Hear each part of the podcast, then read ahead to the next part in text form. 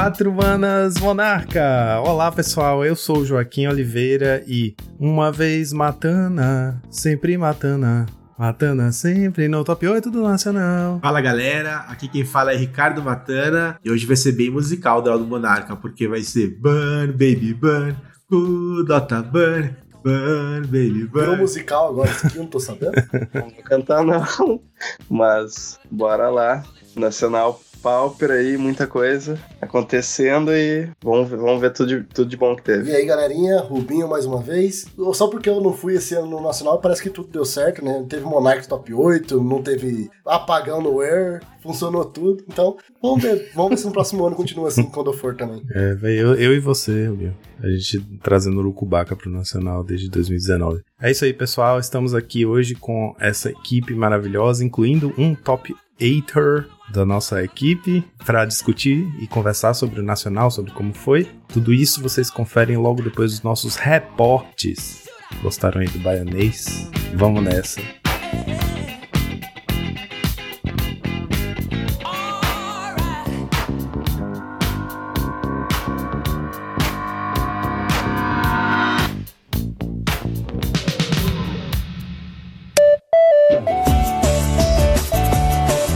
Muito bem, Rubinho, vamos cobrir nosso metagame para poder conversar sobre o Nacional com nossos queridos convidados. Bora lá, Joaquim. E como prometido, semana passada já tivemos várias mudanças no meta. Mas antes de falar dessas mudanças, vamos falar da nossa querida patrocinadora, a X-Plays. Lá na X-Plays vocês encontram um acervo incrível de singles para Magic e Pokémon, além de acessórios também para o seu card game favorito e board games, RPG, tudo isso Nessa sexta, se vocês estiverem ouvindo no dia de lançamento, né, dia, dia 25 de novembro, é a Black Friday. E só, assim, a gente tá gravando no passado, né? Mas só pelas prévias da Black Friday, tá tendo esquenta Black Friday aqui no momento que a gente tá gravando. Já tem 50% de desconto em vários jogos de tabuleiro, mais de 30 jogos. E também é, até 50% de desconto em vários acessórios, produtos selados de Magic, de Pokémon, incluindo deckbox, shields e booster e muito mais. Então, fiquem ligados aí, quem estiver ouvindo a gente na sexta, corre lá no site da X-Place, porque se as prévias estão tão boas, né, se o esquenta da Black Friday tá tão bom, com certeza no dia da Black Friday vai ter mais promoção ainda, então mais coisas, então mais oportunidades para vocês fazerem compras incríveis nesse site, que é xplace.com.br. Lembrando de na hora de fechar o carrinho, usar o cupom de desconto Monarch 5 Monarchs 5, tudo junto, para ajudar vocês com esse 5% de desconto e ajudar a gente também. X-Place, onde o seu XP vale o dobro.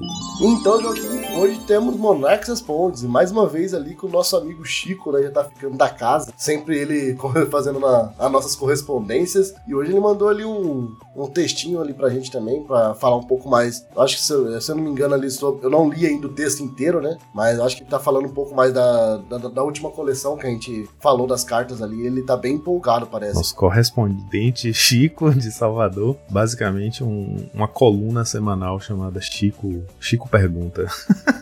Chico pergunta, Monarques respondem. Fala galera, tudo bem? O programa sobre a Guerra dos Irmãos estava fantástico como sempre. Sobre a escassez da edição, eu e Panda, aí vou fazer um parênteses aqui, que Panda é um amigo nosso, Luciano aqui de Salvador, que joga sempre, sempre tá colado com Chico, eles são bem amigos e treinam juntos, jogam juntos. Ah, bom, já tava pensando nele jogando ali com o Panda, né? Contra. Não. Eu e Panda já estamos bolando um Marduk que se aproveite das novas cartas. A ideia é usar Jaqueline e Aline. A Aline aí, no caso, é a, aquela cartinha nova de Brothers War, que é 3 manas, um, um voar, que quando entra Mila 3, você pode pegar um bicho de custo 3 ou menos, ou uma planície colocar na mão. E se não colocar nada na mão, bota o marcador mais mais um. E Jaqueline é a que faz o Connive, né? E como é o nome dela? É Ruffin's Informant. Jaqueline e Aline, essa duplinha dinâmica aí, como efeitos de descarte, utilizar Recommission e desenterrar, no caso Unearth, né? Como efeitos de trazer criaturas do cemitério para o campo de batalha. Como se fosse um turbo reanimator, né? É, eu só queria entender o que, que eles queriam usar de vermelho, né? Porque as cartas que estão pegando ali, eu acho que um Warzov já daria bem legal. Isso sem falar de usar cartas que têm efeito no cemitério, como Faithless Looting, aí tá aí. Aí, ó, minha resposta. E Prismatic Strains. e Prismatic Strands. Ansioso para pôr o deck na mesa o quanto antes. O que acharam da ideia? Cê- Só pra responder ali também da ideia dele, né? Que ele falou ali do deck da Aline e da Jaqueline. Cara, eu acho bem interessante. Eu acho que tem bastante carta agora pra se aproveitar do cemitério, né? Ainda mais o branco agora trazendo bastante dessas coisas de colocar coisa lá no cemitério também. Ele já tinha bastante cartas de reanimate, né? Como a gente já tava jogando no, no meta o, aquela Late to Dinner, né? Então já é um reanimate do 4, então Dá, se- dá pra se aproveitar também de algumas criaturas um pouco maiores. Até se aproveitando do vermelho ali pra aproveitar cemitério, tem o Elementalista, né? Que é um Archeomancer lá também, tem o mesmo efeito de Archeomancer. Então dá pra abusar um pouco disso, o Ephemerate, né? Eu acho que dá pra ir pra uma linha bem, bem legal assim, sim. É, não consigo. Assim, pra falar a verdade, já falei quase todas as cartas do deck. Que eu ia falar que eu não consegui imaginar um deck exatamente, mas eu acho que nessa pegada, assim, dá pra pegar fazer um deck bem interessante, assim. Tem bastante ferramentas agora nessas cores. né? E parando pra pensar assim, tipo, ele tá, ele tá falando de usar as três cores, né, Mardu?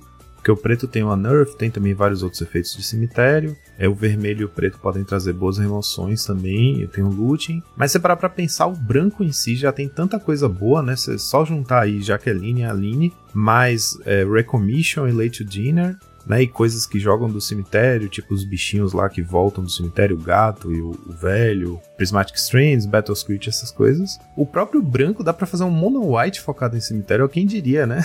um mono white reanimator. Se quiser forçar uma cor só, você até consegue. Você tem duas cartas de jogar coisas no cemitério, você tem várias cartas que se comportam bem no cemitério, e você tem ó, também duas cartas, dois playsets de cartas que trazem bichos de volta do cemitério. Então, daria até pra ser mono white. Aí depende mais da sua intenção mesmo, né? De mana base, remoções, etc. Mas é uma ideia bem forte mesmo. Acho que Jaqueline e a Aline tem tudo pra ser realmente uma dupla que joga bem direitinho. Aí na sequência ele vem trazendo um report. Graças à listinha da semana de vocês, decidi montar um novo deck do zero. Montei um Fractus utilizando a lista da semana e a do Weber de base, com umas pitadas minhas também. E na última semana, do dia 10 de novembro, estreiei ele na lojinha com resultado positivo. Fiz 3-1, onde ganhei do Mono Black Bom, que no caso é o aquele Mono Black com splashzinho verde, né? O Mono Black Garden, que o povo chama, o MBB. Mono White Indy, que Indy é o, é o nosso piloto exímio aqui do Mono White Bully, que é basicamente isso que eu falei, né? O Mono White com descarte e tal. E Goblins Combo, todas de 2-0. E só perdi pra um BT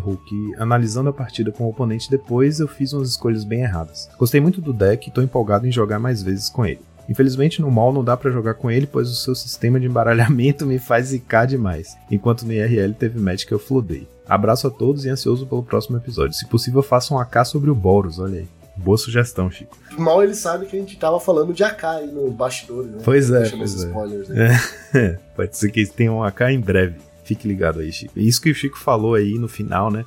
Infelizmente no mall não dá pra jogar, pois o seu sistema de embaralhamento me faz zicar demais. Ele até me perguntou isso na semana passada. A gente tava na loja e ele chamou, Juca, vem cá. Cê- você acha que o mall dá uma zoada no embaralhamento? Eu falei, velho, tem gente que é adepto dessa. dessa. Como é que fala? Dessa teoria da conspiração de que o mall.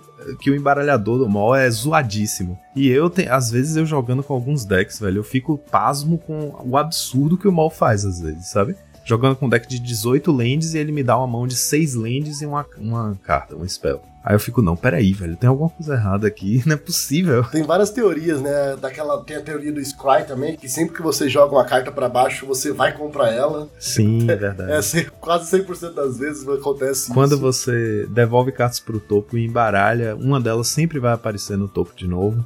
Né? Você faz um ponder, aí uma das cartas do ponder vai aparecer, vai ser a draw depois de embaralhar, ou então você faz um brainstorm, devolve, embaralha e compra a mesma carta. É, eu acho que é mais. Mas assim, falando sério um pouco assim, eu, eu acredito que no mall, como a gente tem uma amostragem de partidas um pouco maiores do que no IRL, mesmo a gente jogando sozinho aqui, eu demoro muito mais pra embaralhar e conseguir testar uma mão do que no mall, né? O mall você é simplesmente dois cliques ali, você tá pegando uma mão nova, ou você já tá indo pra uma outra partida.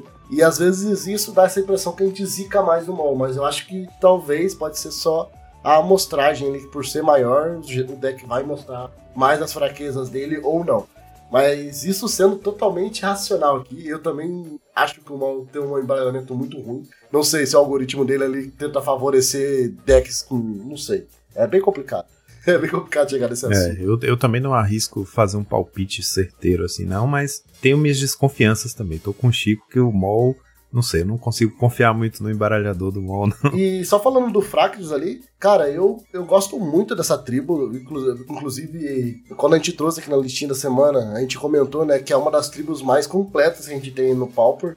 Porque ela é realmente a tribo que traz lords, né? Lords que vai dar mais um mais um para todo mundo. E funciona muito bem. Tem três lords assim. Então a gente consegue jogar ali com 12 lords. Então é um deck agro bem consistente, inclusive.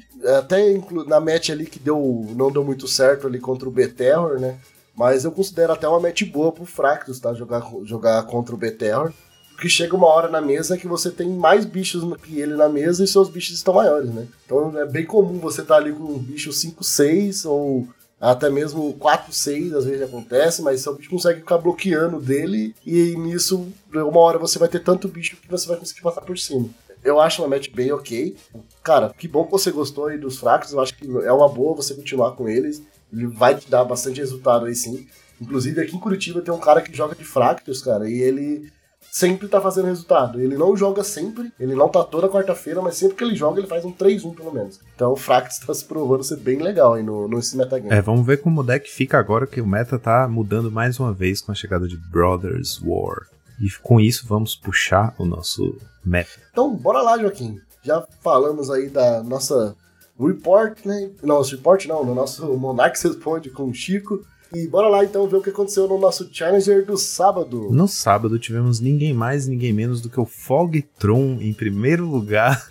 Meu Deus, Rubinho, aconteceu como estávamos prevendo. Sorte que tá gravado, né? Senão ninguém ia acreditar que a gente ia falar que o Tron ia voltar. Então foi do é. Né? Nosso chefinho aí, o Brendo também. Já, tão, já, já, já tiraram ele da pasta. Já. É, e como o campo previu, né? Quando a gente estava aqui cobrindo o Brothers War, na hora que apareceu lá o Energy Refractor, né? Que é o prisma novo, ele falou: ah, vai voltar meu tronzinho e tal. E aí, de fato, tá aí pelo testemunho do pessoal, é, o Prisma novo no, no, early game é bem mais fraco, claro, né? Porque você tem que gastar a mana quando você não fechou o Tron ainda. Ele basicamente é um, um filtro, ele é quase um filtro inútil. Mas depois que você tem o Tron e você vai acumulando mais peças do Tron, depois de ter fechado o Tron, ele se torna melhor do que o Prisma, né? Porque você tem múltiplos filtros por turno, né? Enquanto o Prisma, originalmente, você tinha que virar ele uma vez e pronto, gastou a mana colorida. Aí a build aqui do R Clint 21 foi com. Assim, é muito, muito parecido com a encarnação antiga do Fogtron, né? Com cinco cores. O preto aí, no caso, só é um splash, mini splash só pro flashback do Teachings e uma cópia de Jim Rover Horror. E ele tem a base azul e com o auxílio do verde ali para ter as fogs, Pulse of Murasa, Weather the Storm, e o branco para Stonehorn, Ephemerate, e o vermelho basicamente também só para uma Breath Weapon no main, mas aí tem várias cartas no side. Enfim, a lista que a gente estava acostumado. O que entrou de novidade aqui é o Crystal Grotto, né, que é aquele, aquela lente filtro, entrou no lugar da, da Cave of Temptation, né, que quando ele entra da Scry 1, ele entra em pé e ele vira para adicionar um incolor, ou então ele faz o filtro, né? Paga um, vira ele para adicionar um mana de qualquer cor. Essa carta naturalmente entra bem nesse deck, especialmente porque o deck tá usando dois crop rotation, né? Então é uma carta é uma boa carta para fazer um crop rotation num momento de desespero, assim, porque você tem um Scry,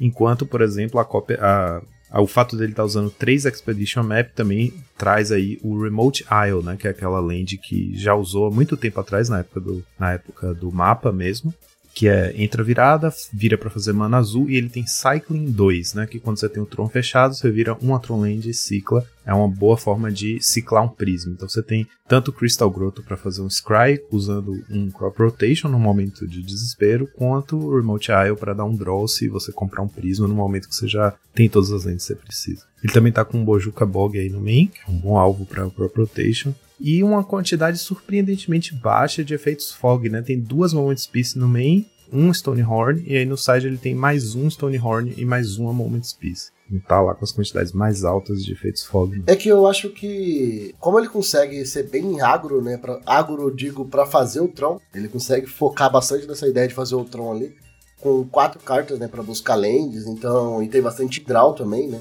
É, eu gosto muito eu não tô vendo aqui se ele tá usando Impulse, mas é, tá usando 4 tá. Impulse. Quatro impulse. Eu acho uma carta que cava muito também, né? Pra você conseguir fechar o Tron rápido. Então eu gosto bastante dessa pegada que ele fez aqui. E por você conseguir é, fazer muito rápido o Tron, você vai sempre ter ou a Memonic Wall pra ficar voltando ali os momentos Peace, ou até mesmo conseguir achar o Flicker rápido pra ficar flicando de novo o Stonehorn. Eu acho que é uma, uma linha muito boa dessa, tá?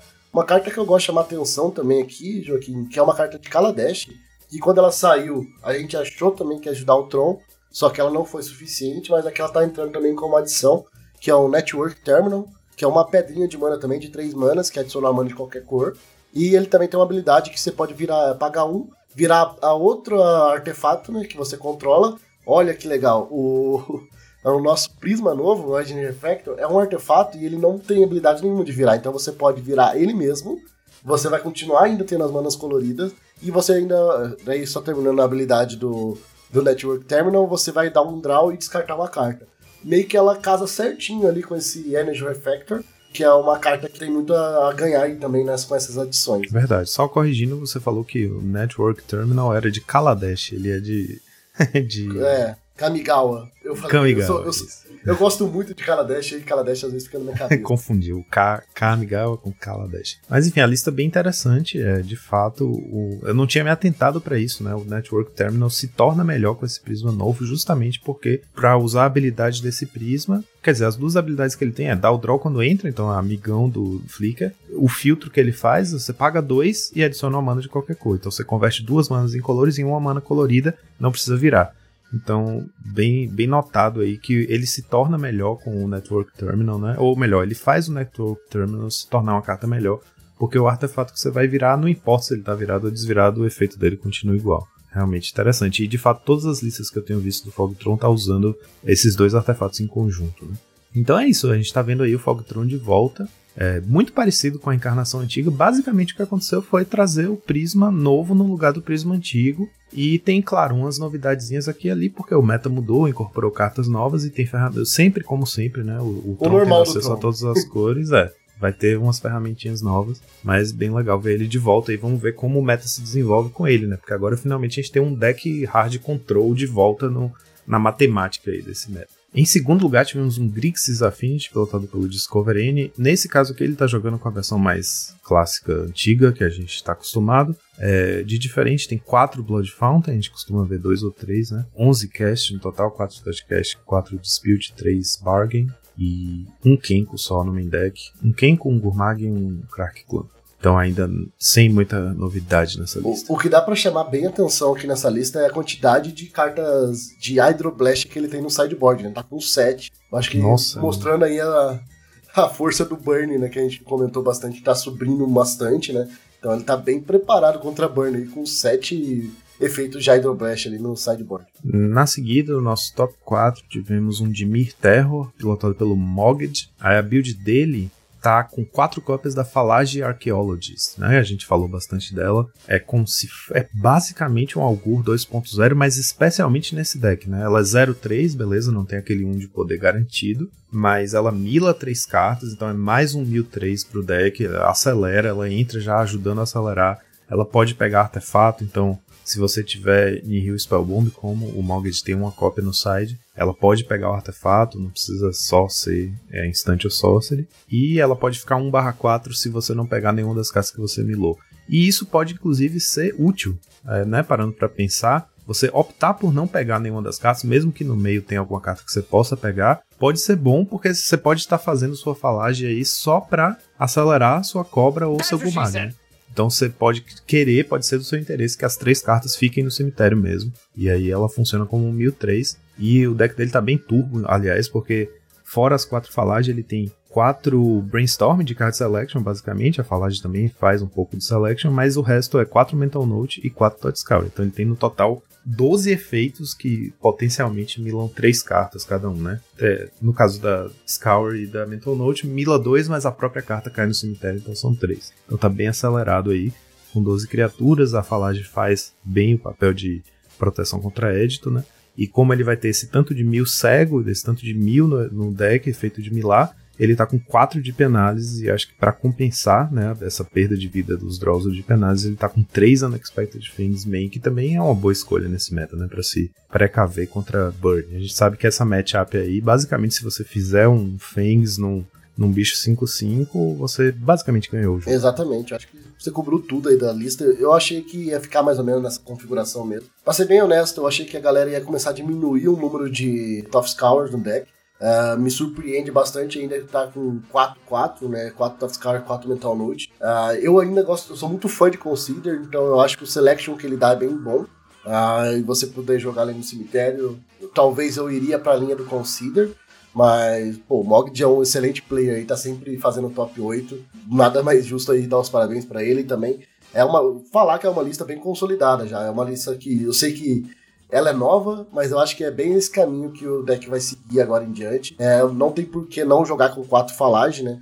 Uh, ela encaixa como uma luva, né, uma luva nesse deck. Eu acho que vai ajudar muito aí o Dimir Terror a ficar ainda mais consolidado no meta. E aí, o outro semifinalista que a gente teve foi o Tito Odira, jogador italiano, especialista em tempo decks também com o Dimir Terror, a build dele ainda não está incorporando a falagem. Ele foi com 3 Algur no main deck, tá uma build um pouco mais tradicional. 2 de penálises, 3 é, na Fault, tá mais comedido, digamos assim. Com uma Fengs no main, e aí ele tem mais uma no side. Enfim, tá, essa aqui tá mais parecida com a, o que a gente vinha vendo no meta anterior, né? Que o meu palpite é que a tendência é, essa, é migrar dessa rumo à, build do, do mesmo. Concordo com você que acho que a tendência é 4 falagem mesmo. Aí descendo para os quarteiros de final, eu ainda vou achar uma palavra para falar dos quarter finalists. Temos o Luffy do Chapéu de Palha, do nosso time, nosso querido amigo Gabriel Mota. E ele foi mais visionário aí do que o Discovery no caso, porque ele já incorporou quatro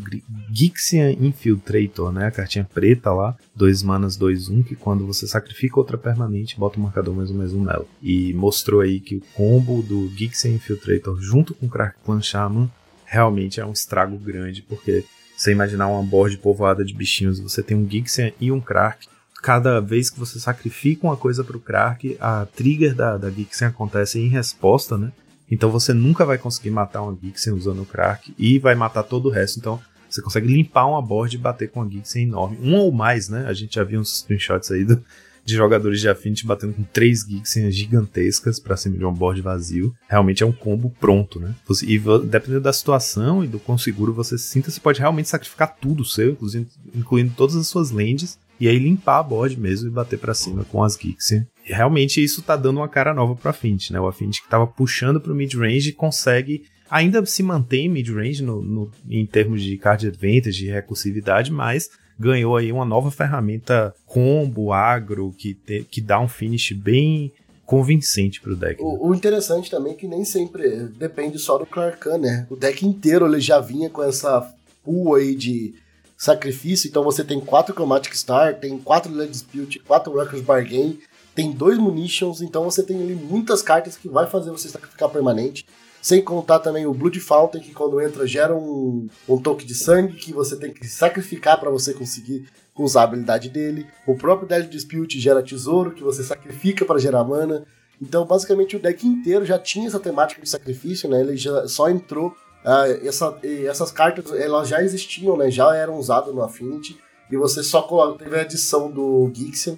Foi bem visionário mesmo o uso, né? A gente não quando a gente viu o Geeks, eu acho que a gente não acreditava que ele ia ser tão bom assim no, no Affinity. E o Luffy, desde a primeira vez ali, ele já tava falando ali nos grupos do, dos Monarchs que é uma carta muito forte, ele já tava imaginando ela no Affinity, e já tinha build para isso, a gente não conseguia enxergar. E tá a prova, né? O deck já. No primeiro challenge ele já conseguiu um top 8 com seu pet deck aí. Parabéns demais, o cara é muito, muito bom, né? Entende bastante de Affinity, não tem como discordar dele quando esse é o assunto. Verdade, é. Eu publicamente dou aqui meu braço a torcer porque eu fui um dos que desafiei falando, não, esse bicho aí cresce, mas o Gurmag é melhor porque tá mais em linha com a coisa mid-range para late game e tal. Mas não, ele já provou aqui, tá mais do que provado a força do Geeks Infiltrator.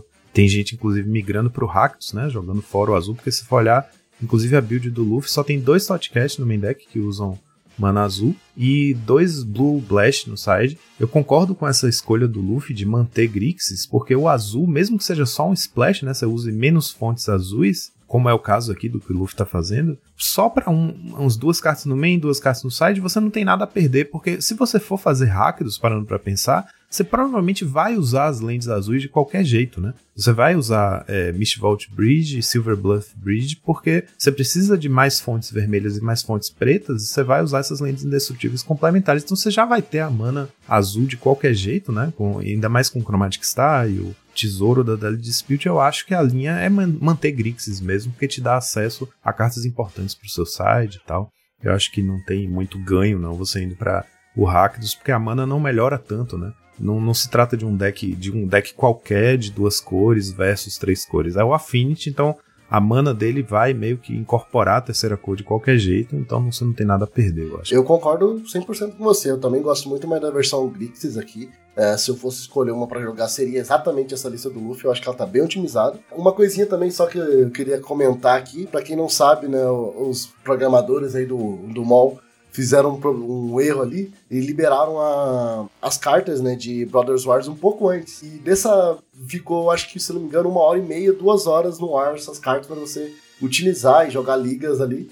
E o Luffy, na primeira hora que saiu, ele já pegou, fez esse deck e já fez um 5-0. Então, na primeira tentativa dele. Logo depois foi banido de novo as cartas, ele teve que esperar mais três dias para conseguir jogar com elas. Então, mostrando aí que não foi só esse único top 8 aí ele já conseguiu na primeira liga dele já fazer um resultado, então só um, caos aí que aconteceu pra galera saber. E aí, seguindo, no top 8 tivemos um, dois Azorius Gates, né? É, um pilotado pelo Backoff, a lista bem padrãozinha, e um pilotado pelo Echo Baronen. Aí na lista dele tem uma leve diferença, ele cortou uma de cada Kentrip, colocou um Dawnbringer Cleric e um Foss Spike. E fechando nosso top 8, um Kudota Burn pilotado pelo Gabik. GABC, com um Age the Festivities no main deck mais três cópias no sideboard. Então o pessoal continua se preparando bastante para enfrentar Kuldor. Isso aí, Joaquim. E os nossos top decks foram: em primeiro lugar, tivemos Dimir Terror, 6 decks, 19% do meta. Em segundo lugar, tivemos Affinity e Burn, 5 decks cada e 16% do meta. E terceiro lugar, Fogtron e Cal Gates ali, ó. Fogtron já entrando aí nos nossos top decks 4 decks cada, 13% do meta. E agora, bora lá pro nosso Challenger do domingo. No domingo também tivemos mais um, um, um, outlier, como é que fala? Um off-meta roubando a cena aqui. Em primeiro lugar, tivemos um Walls Combo, pilotado pelo jogador Modnar TR. Estou, eu não tô acreditando até agora ainda aqui. mas fazia tempo que a gente não viu um Walls, né? Eu nem lembrava que esse deck existia praticamente, e aí eu surpreendendo tudo, todo mundo. E, a... e quanto mais no primeiro lugar, né? Justamente por isso, eu acho que o deck fica meio esquecido fora do radar de todo mundo, e aí de repente você tem ele surgindo. E como a gente sabe, o deck é bem forte, né? Ele tem um combo bem convincente. Consistente, né? Porque a base de mana é baseada em criaturas, é difícil você atacar, né? Quando ele começa a combar, você tem pouco, pouco espaço para interagir com as, as criaturas certas e ele tende a combar com certa facilidade e com muita agilidade também. A build dele tá com 35 criaturas e aí ele tem 4 Wandeway, 4 Leads de Stampede e aí tem um, uma cópia de cada de umas cartinhas chaves ali de custo 3 que, né, que são feteáveis usando o Drift of Phantasms, o Transmute dele então tem um Pulse of Mrasa, um Rip in the Graves, um Freeze from the Real, e é uma build realmente focada no combo, né? Não é aquela build que usa os Cascades como finisher. Então, 100% combo. Tá usando inclusive duas cópias do Shield Wall Sentinel. Foi uma cartinha que a gente cobriu na época lá do lançamento de Dominaria United, mas ficou na dúvida assim justamente porque o Walls era, era o deck onde ela claramente entraria, mas o deck estava meio off-meta. De fato, ele traz aqui mostrando que a carta tem esse potencial, que é aquele é, criatura artefato de 4 manas, é um Golem, 1/3 com Defender, e quando entra no Battlefield você pode buscar seu Grimório por uma criatura com Defender, revelar e colocar na mão e embaralhar. Então é um tutor de, de qualquer barreira, é bem, bem forte para esse deck. Exatamente, muito, muito legal ver o Barreiras aparecendo de novo aí, lembrando né, o poder do combo. Eu acho que é um combo que tá até meio forte no meta, se a gente for pensar agora, porque ela consegue parar muito bem os Kuldota, né? Tudo, tudo do deck consegue bloquear muito bem ali o Kuldota, a coisa do Kuldota Burn. Então acaba sendo uma match boa. É, contra um Burn que vai agrar baseado em criaturas, né? Você com esses bloqueadores de bunda grande, realmente é a matchup boa. Inclusive, o outro finalista foi um Azorius Colgates, pilotado por Dr. John Osterman. Quem é fã de quadrinhos aí e já leu Watchmen sabe que esse é o nome do personagem que se transforma acidentalmente no Dr. Manhattan o Dr. John Osterman pilotou uma versão bem padrão do Call Gates, e aí você pensa, essa final deve ter sido bem complicada pro Call Gates, porque é um deck que interage pouco, né, com a board. Ele tem quatro Journey e dois Suffocating Filmes. O Filmes não faz praticamente nada contra o Walls, e o Journey é muito pontual e muito lento, né, para interagir com as criaturas. Você não consegue interagir em instant speed, então você tem que esperar seu turno para fazer a remoção. Prismatic Strands também não faz basicamente nada. Realmente o deck fica restrito ali a interagir usando seus counter spell. Deve ser uma matchup bem difícil para o, o, o Call eu imagino. Seguindo para o nosso top 4, é, nosso semifinalista aqui teve o JPSN 54, pilotando o Kudota Burn, bem padrão a lista, e o outro top 4 semifinalista, Grixis Affinity do 420 Dragon, esse jogador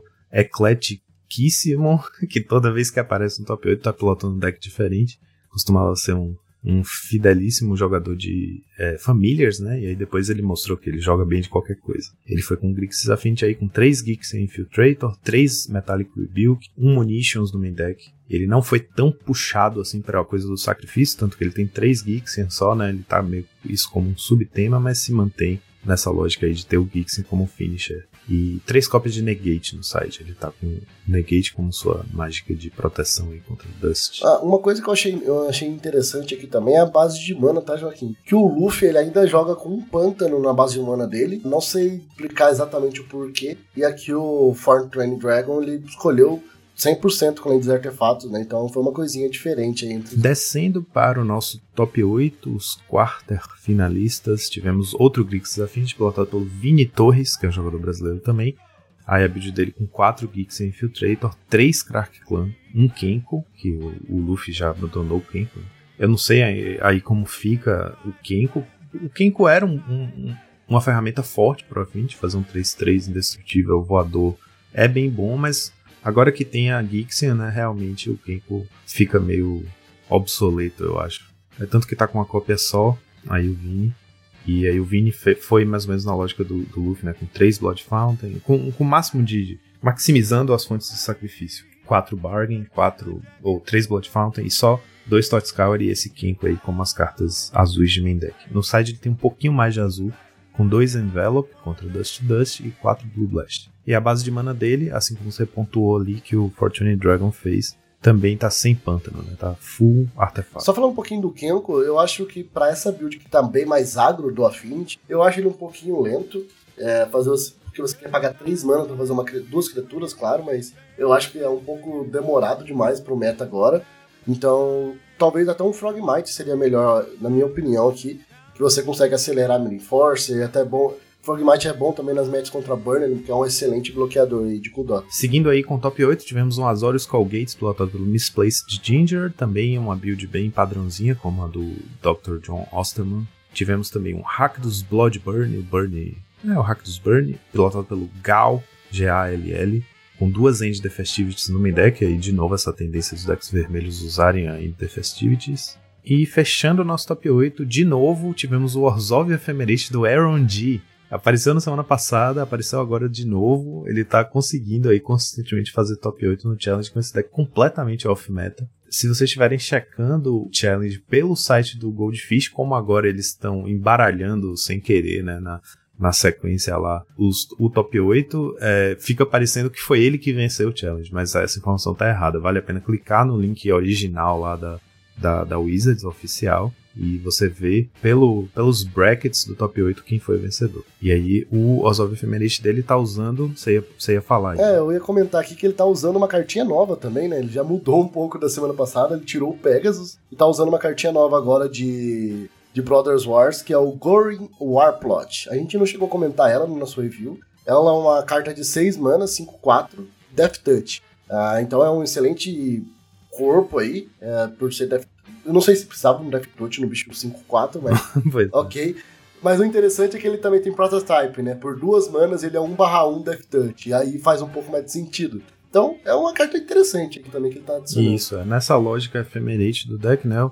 Ele encontrou o prototype mais jogável comum aí, que é esse bichinho que entra como 1/1 Death Touch no, no começo do jogo. Você pode efemerar ele para ele ficar 5-4 quando voltar pro, pro campo. Não é exatamente um monstro, um 5-4, mas é alguma coisa, né? Como tá na temática Ephemerate aí, é mais um bicho que se aproveita do efeito. E aí, pra lembrar, a build dele tem 28 criaturas e 12 spells. Os spells são 4 Ephemerate, 4 Cast Down, 4 Diabolic e Edict. Ele opta pelo Edito Diabólico, que interage em Instant Speed, em, em prol do, do outro lá, do, do time. E no side, duas cópias de Unmake, carta boa contra Guardian. Eu gosto bastante dessa lista no meta, parece que ela tá bem fechadinha realmente, né? Ela consegue ganhar vida, tem bastante recursão ali. Cara, uma excelente, uma excelente ideia dele também, mostrando aí que tem como a gente buildar coisas diferentes ainda. E os nossos top decks do domingo foram Affinity, 7 decks, 22% do meta. Em segundo lugar, tivemos Burn, 6 decks, 19% do meta. Em terceiro lugar, Cal Gates, 4 decks, 13% do meta. E é isso aí, acabamos né, o nosso reports, agora só nos resta a nossa listinha da semana. Essa semana você que trouxe pra gente aí, estamos na nossa semana pink, né? Então... Pronto, pegou, pegou a brincadeira do ping-pong. Vamos lá. Pois é, estamos na semana Ping, ou seja, eu era o encarregado da lista da semana. Eu trouxe aqui, alinhado com o tema do nosso episódio, né, da nossa pauta central, uma lista que veio do Nacional Pauper. Aqui é a lista que ficou em nono lugar, ou seja, perdeu o top 8 por pouquíssimo. Fez 6-1-1, 6 vitórias, uma derrota e um empate. Foi um ótimo resultado, pilotado pelo Leonardo Bertucci, quem tá acostumado a ver, né, resultados, é um jogador veterano do Pauper, Leo Bertucci, é o nick dele no mall. E ele foi com Golgari Control, Golgari Monoblack Black Control é basicamente o Garden lá, o Mono Black Garden, né? O Mono Black bom que a gente costuma chamar. Eu só chamei de Golgari aqui porque de fato tá usando carta verde no main deck, né? Como, quando a única carta verde era o, era o Weather the Storm. No side eu, eu ainda achava ok chamar ele de Mono Black, apesar de ter bastante fonte verde no main. Mas nesse caso aqui, como tem carta verde no main deck, eu tô chamando de Golgari. É um mini splash ali para o Avenging Hunter, né? O Mono Black bom, uma das cartas que se destacavam na estratégia dele era justamente o, o Vicious Battle Rager lá, que é o, o Iniciativa Preto, né? Aí aqui sobe um pouquinho na curva, mas de quebra você tem um Finisher a mais e você tem o Avenging Hunter. Então a estratégia do deck se mantém como era antes, né? Você tem Chittering Rats. Aliás, Chittering Rats é novidade, né? Você tinha o, Crypt Rats, né? Para manter a mesa limpa, além de várias remoções, 4 cast down, 2 disfigure, 4 editos e 2 suffocating filmes. Mas nesse caso aí ele tá jogando também com 3 Chittering Rats para ter, né? Aquele bichinho para chatear ali eu acho que é interessante para o meio de campo que esse deck tem, né? Ele tem aí é, uma engine de card advantage bem forte, com 4 Dispute e 2 Bargain, além dos 4 Icon Spring, né? Para ajudar. Basicamente a ideia do deck veio do SP Dudes lá do Asa Branca, né? O professor. 4 Kauni Garden, que gera um corpo a mais, que para essa estratégia tem tudo a ver. Você tem um bloqueador ali pro early game, que você pode sacrificar, é um corpo para poder ser sacrificado pro Dispute, então você consegue jogar com Daily Dispute mesmo usando só 4 artefatos artefatos, que são os quatro Ichor Spring. Tem também duas lentes artefato aí para complementar, né? No, no, desespero você pode sacrificar uma lente. Mas é bem interessante usar o Titrim Reds, porque muitas vezes esse deck começa controlando, ainda mais se você tiver na play, né? Você vai se desenvolvendo e controlando a board é, nas trocas um a um com seu oponente. E na hora de você começar a fazer o meio de campo rumo a virar a esquina e começar a fazer sua dianteira, seus Gurmag, sua Vampire Sovereign lá para fechar o jogo, você tem o Titrim Reds como uma espécie de ponte, né? Você faz um bichinho chato ali que vai atrasar o jogo do seu oponente, vai se colocar na frente dos, dos atacantes do oponente e também é um corpo para ser sacrificado. Eu achei uma escolha interessante. Eu, particularmente, não sou super fã do Chitin Reds como, como um todo, assim, como uma criatura hoje em dia, eu acho ela meio cansada, mas achei que foi uma escolha interessante para esse deck. E mostra, aliás, que o deck tem bastante espaço para improvisação ou para ou expressão pessoal de cada jogador, né? Porque apesar de usar bastante remoção, ele ainda conseguiu achar espaço aí para muita criatura. Tem 15 criaturas no total. Juntando esse Titanium Reds, quatro cópias da Vampira, e três cópias do, do, bicho verde, né? Achei uma lista bem interessante, ainda mais tendo feito esse resultado 6-1-1, achei bem, bem forte, né? Bem, bem convincente esse resultado. E aí acaba servindo como um exemplo aqui da, da força que esse deck ainda pode ter nesse meta de hoje. Né? É excelente, Joaquim. Eu, eu vejo bastante esse deck aqui jogando também nas lojinhas de Curitiba. Vou mandar um abraço aí pro José Tavares, né? Ele joga já com esse deck desde que o os Pidudes lá do Asa Branca fez. E ele joga com a versão com a Avenging Hunter também. Ele, inclusive, ele, a gente tava brincando, né? Que ele não foi pro Nacional também. E ele falou, pô, se eu soubesse que meu deck que eu jogo tá tão bem assim, eu tinha ido lá já pra tentar fazer alguma coisa, né? A gente ficou brincando assim. Então, realmente, o Cheater Hats é uma carta que não vinha aparecendo normalmente, mas é, eu gosto bastante dela, porque hoje o meta tá bem. Ele tá mais all-in do que grind, vamos dizer assim, porque você tem equipado muito, mão, muito mãos arriscadas, né? Quando você joga de Affinity, de Burn, assim, você vai equipar aquela mão com duas lentes, esperando achar, porque você vai confiar no seu Duel Dispute com o Icor, e você leva um rato ali, atrasa um turno que você esperava comprar uma carta a mais, que poderia ser a land. Então, querendo ou não, pode atrapalhar sim essas estratégias eu vejo a gente arriscando bastante, né? Porque simplesmente não tem mais o rato, não tem nada que te impeça de comprar a carta e talvez isso pode ter sido alguma surpresa muito boa, boa para ele, né, pro Leonardo Bertucci, mas não muito boa pros oponentes, né. Eu gosto bastante dessa lista, eu acho que é um mono black que dá para se aproveitar mais. Eu até tava brincando ali se com o José inclusive falando com ele, se não cabia de vez ir pro verde e ir pro vermelho e puxar um Rakdos, eu acho que as cores se conversam melhor para você fazer um control assim. Mas, cara, muito, eu gosto bastante dessa pegada, eu gosto muito desse deck. Não tive a oportunidade de jogar com ele ainda, eu sei que já faz um tempo que ele tá aí, mas eu não joguei com ele ainda, nem no IRL, nem no mall, assim. Então, mesmo gostando bastante, fica sempre deixando para depois, porque eu já joguei muito no Monoblack, eu, é um arquétipo que eu gostava muito. Vendo ele chegando tão longe assim no nosso nacional aqui, cara, só me dá mais, mais vontade de jogar com ele. Então, eu gosto bastante dessa, dessa estratégia aí. Com tudo isso, assim, eu só posso dar 5 para essa lista. Eu gosto bastante. É um deck que me traz nostalgia também.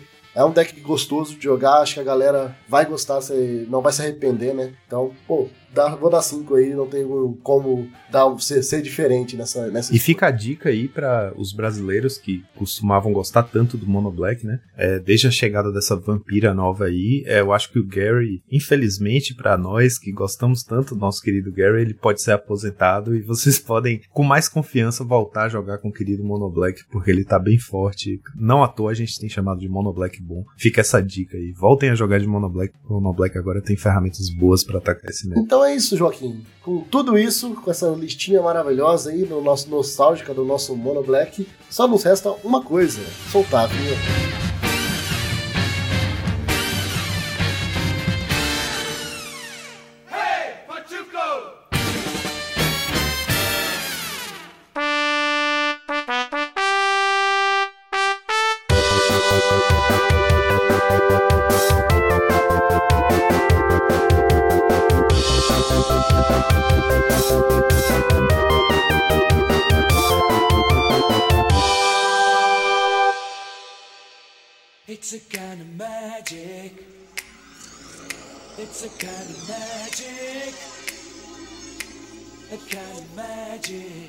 Então, senhores, estamos aqui hoje para conversar sobre o Nacional Pauper 2022, que foi um evento muito importante porque é o retorno, né, um, um grande encontro do, do, de toda a comunidade pauperiana brasileira depois de esses anos de pandemia, que aliás, o último nacional que aconteceu foi em 2019, né, que eu e o Rubinho participamos, o Matana também o Weber, acho que por motivos de força maior, não estavam lá. E a gente nem se conhecia, a gente tava... É mesmo, é, ninguém se conhecia. Então, isso, isso que eu ia puxar. É, nós quatro aqui, ninguém se conhecia e 2019, e aí veio a pandemia, né, que rolou essa grande migração para o Magic Online, os torneios é, gratuitos, aquele circuito da, da Cards Realm, né, dos, dos torneios free, e a gente sonhava desde 2020 ali com o momento em que a comunidade Pauper que ficou tão mais próxima, tão mais amiga, né, tão mais unida durante a pandemia, o momento em que todo mundo poderia se reencontrar e, né, o encontro é, o reencontro, a retomada do Magic físico, a gente ficava sonhando com isso num GP, alguma coisa assim. Ah, imagine como, quando todo esse pessoal voltar e pudesse reencontrar, e como os GPs ainda não foram retomados, né, ou coisa que o valha, é, o Nacional acabou sendo esse momento de reencontro, né, então foi um evento bem importante, assim, eu diria, para restabelecer essa coisa do Magic físico com o pessoal da comunidade inteira. E vocês que estiveram presentes, né, o Matana e o Weber, estão aqui para falar um pouquinho sobre como foi. Então é isso, queria saber de vocês que foram, né, primeiro de tudo, as impressões, como foi esse negócio de encontrar esse pessoal todo do Brasil todo, esses personagens todos, né, da nossa comunidade. Ah, cara, eu acho que o Nacional, além de ter o nome, né, o peso nacional, né, o torna ali como o torneio mais importante né, do, do calendário físico, né, do, do Pauper brasileiro. O evento por si só, ele, acho que ele é muito ele é muito bacana por causa desse reencontro. Ainda mais um momento pós-pandemia, né? Porque tinha pessoal de São Paulo aqui que eu não encontrava desde o último nacional também.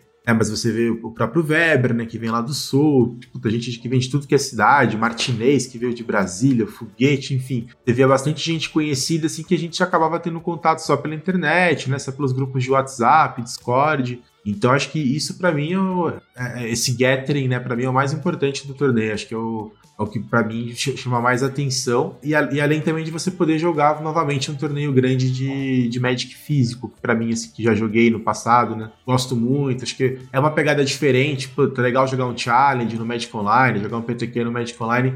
Mas você pegar o seu deck, embaralhar, né? Ficar ali fazendo aquele pile shuffle quando você tá conversando com o oponente, acho que é um, é um momento diferenciado, assim. Eu tava com saudades sendo bem sincero, de, de participar desse tipo de evento. Não sei pro, pro Weber como é que foi. Foi também um, nas mesmas coisas que tu falou, né? É, é, o Gathering foi, foi demais, assim, sabe? E eu acho que foi até melhor, assim, conseguir aproveitar o Gathering melhor do que das outras vezes, porque acho que das outras vezes, tipo, tava muito focado, assim, no torneio. Então eu pude também, tipo, usar esse esse torneio como eu nunca tinha utilizado o Nacional antes, que é para realmente conhecer, assim, e conversar uh, com a galera que não tem oportunidade, sabe, de conversar no, durante o ano, né, pessoalmente, assim. Então foi uma excelente oportunidade, assim, foi uma, um excelente evento por causa disso também. Foi, foi muito proveitoso, assim, toda, todo, todos os dois dias do torneio, também os outros dias que eu, que eu estive lá na capital. Acabei indo em lojas também e fazendo mais gathering também, do, de, de conhecer o pessoal também. Bem legal mesmo. E a gente, como produtor de conteúdo, né, acho que ainda tem um plus, assim, que é, pelo menos, imagino que pro Weber até ainda mais, mas assim, o pessoal te procurar, falar, olha, você que é o fulano do canal e tal, puta, eu acompanho seus vídeos, acompanho o que você escreve. Cara, tá de parabéns, putz, você receber esse tipo de feedback, assim, para mim é, é o que mais me motiva a, a continuar fazendo e, e, mantendo essa pegada de publicar vídeos, etc. Poder ter esse tipo de torneio e, e, receber esse tipo de feedback. Então, acho que além de toda a questão de você reencontrar amigos, conhecer pessoas que você só tinha contato pela internet, Acho que você ter essa recepção também acho que é, é bem legal. Fazer novos amigos também, né? É, exatamente. É uma coisa bem revigorante, assim, como criador de conteúdo também, assim, de ver, assim, o pessoal que, que te acompanha, assim, porque muitas vezes tu, tu vê, assim, como os números, assim, né, da, da visualização no, no YouTube, por exemplo, mas tu acaba não, não entendendo muito bem o que que são, tipo, o que que aquelas pessoas são, sabe? Tipo, como que elas são e tudo mais. Isso acaba ajudando bastante para dimensionar, sabe? Tipo, entender por que que o pessoal te assiste, não só só tipo a questão, tipo, do pessoal assistir em si, sabe? O Weber até falou ali do, da questão de ser dois dias esse nacional, né? Vocês acham que mudou de alguma forma, se foi positivo, negativo? Essas mudanças de ter o corte do top 8, né, ser no domingo, né? Trocando o dia. Você acha que ficou menos corrido? Foi, foi positivo isso? Olha, do lado do jogador, eu entendo que é muito positivo. Eu, eu falo por experiência que eu acabei fazendo top 8 no torneio, né? E pra mim, eu tava moído, tava quebradaço ali depois que terminou o suíço. E aí, se eu tivesse que jogar ali mais ali um top 8 logo na sequência, eu com certeza não ia ter o mesmo desempenho do que eu tive jogando no dia seguinte, depois de ter uma noite de sono, ter tomado um banho, é, então, olhando no nível de jogador, eu entendo que faz muita diferença de uma forma positiva, né? Você conseguir, por ser um evento longo, você conseguir quebrar em dois dias. Para mim, que sou ali de São Paulo, não sou exatamente da, da cidade de São Paulo, né? Mas sou próximo, ok, e voltar dois dias, né? Mas para quem tá vindo de outros estados, principalmente, o Weber para até falar um pouco melhor, isso pode aumentar o custo da viagem e tudo mais. Então, tem gente que, por esse lado, preferiria que fosse tudo num dia só. Mas olhando exclusivamente para o lado de jogador, eu acho que faz muito sentido. Isso é uma forma de ajudar a parte competitiva do torneio. É, realmente, né? É bom ter esse, essa divisão, assim, né? Porque se tiver que jogar todas as rodadas necessárias para fazer o corte e mais três rodadas, o torneio acaba passando meia-noite, assim. É, como já teve nacionais que já acabaram mais de meia-noite, então é uma coisa que não seria muito bom. E no segundo dia também teve muitos torneios paralelos lá no, no evento. E também foi uma forma, assim, de continuar, assim, né, o evento e tudo mais.